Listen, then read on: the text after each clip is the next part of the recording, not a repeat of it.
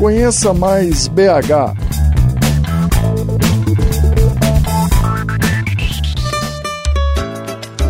Ih, meu irmão, sujou, sujou, meu irmão. Grampearam o vizinho aí. O que, que houve, Bezerra? O que, que houve? Meu vizinho jogou. Meu nome é Marcos Vieira E eu sou o Fernando Sapori. e estamos de volta com Histórias da Lagoinha. Depois de contarmos um pouco sobre a memória da região e de apresentarmos um áudio documentário recheado de informações interessantes sobre o bairro, nós voltamos para fechar com chave de ouro a produção de conteúdo do semestre. No programa de hoje, traremos algumas curiosidades econômicas da região, tão tradicional e simbólica para a cidade de Belo Horizonte. Um dia não sei, não conheço, isso nasceu aí. Ele só Você sabia, Marcos, que o bairro da Lagoinha, apesar de tradicionalmente conhecido pelo lado boêmio, tanto pelos mais velhos quanto pelos mais novos, já não é mais tão boêmio assim? A atual realidade da região é um pouco diferente das histórias contadas através de gerações, que retratavam o grande palco de seresteiros, dançarinos e amantes da noite de Belo Horizonte, com o comércio tipicamente agitado e botequins sempre abertos e cheios.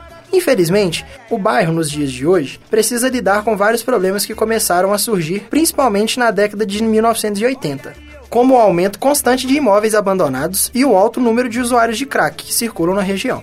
Todas essas complicações fizeram com que o bairro perdesse muitas características tradicionais. Vou ter que admitir que não, realmente não sabia. Mas e você, Fernando? Acho que tem algo nessa história que você está deixando escapar. Apesar desses problemas que você acabou de citar, parte do bairro, em decorrência da duplicação da Avenida Antônio Carlos, ganhou incentivo para a construção de shopping centers e ampliação de negócios, marcando a trajetória ascendente de empresas da região. É óbvio que eu já sabia disso. Outra coisa legal é pensar que, apesar dos problemas com casas abandonadas, o bairro Lagoinha é o de maior concentração de pessoas vivendo de aluguel em toda a cidade. No censo IBGE de 2010, por exemplo, a região mostrou alto percentual de imóveis alugados, cerca de 40,7% do total. E isso tem muito a ver com o que você mesmo acabou de falar. Muitos desses boêmios tão tradicionais que moravam na região, principalmente entre as décadas de 1950 e 1970, foram embora, abrindo espaço para que o bairro se destacasse por este novo motivo. Tem nego que dança até de careta, porque fica marcando bobeira.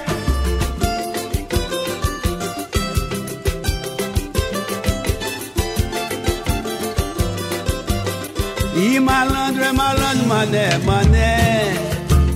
São, realmente, muitas curiosidades e acontecimentos que não cansam de deixar a história da região da Lagoinha cada vez mais interessante. Sabemos que ainda há muito a ser explorado das memórias do bairro, mas também temos a certeza de que, durante o Histórias da Lagoinha, vocês puderam se interessar ou ao menos começar a ter um novo olhar a respeito do bairro e de suas tradições. Encerramos aqui a nossa produção de conteúdo, mas deixamos um último recado.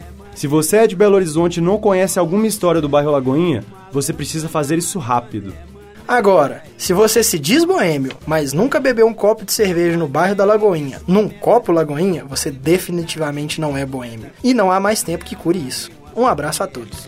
Malandro é malandro, mané, mané, diz aí. E mais malandro é malandro, mané, mané, diz pra mim. Produção, locução e edição de Marcos Vieira e Fernando Sapori.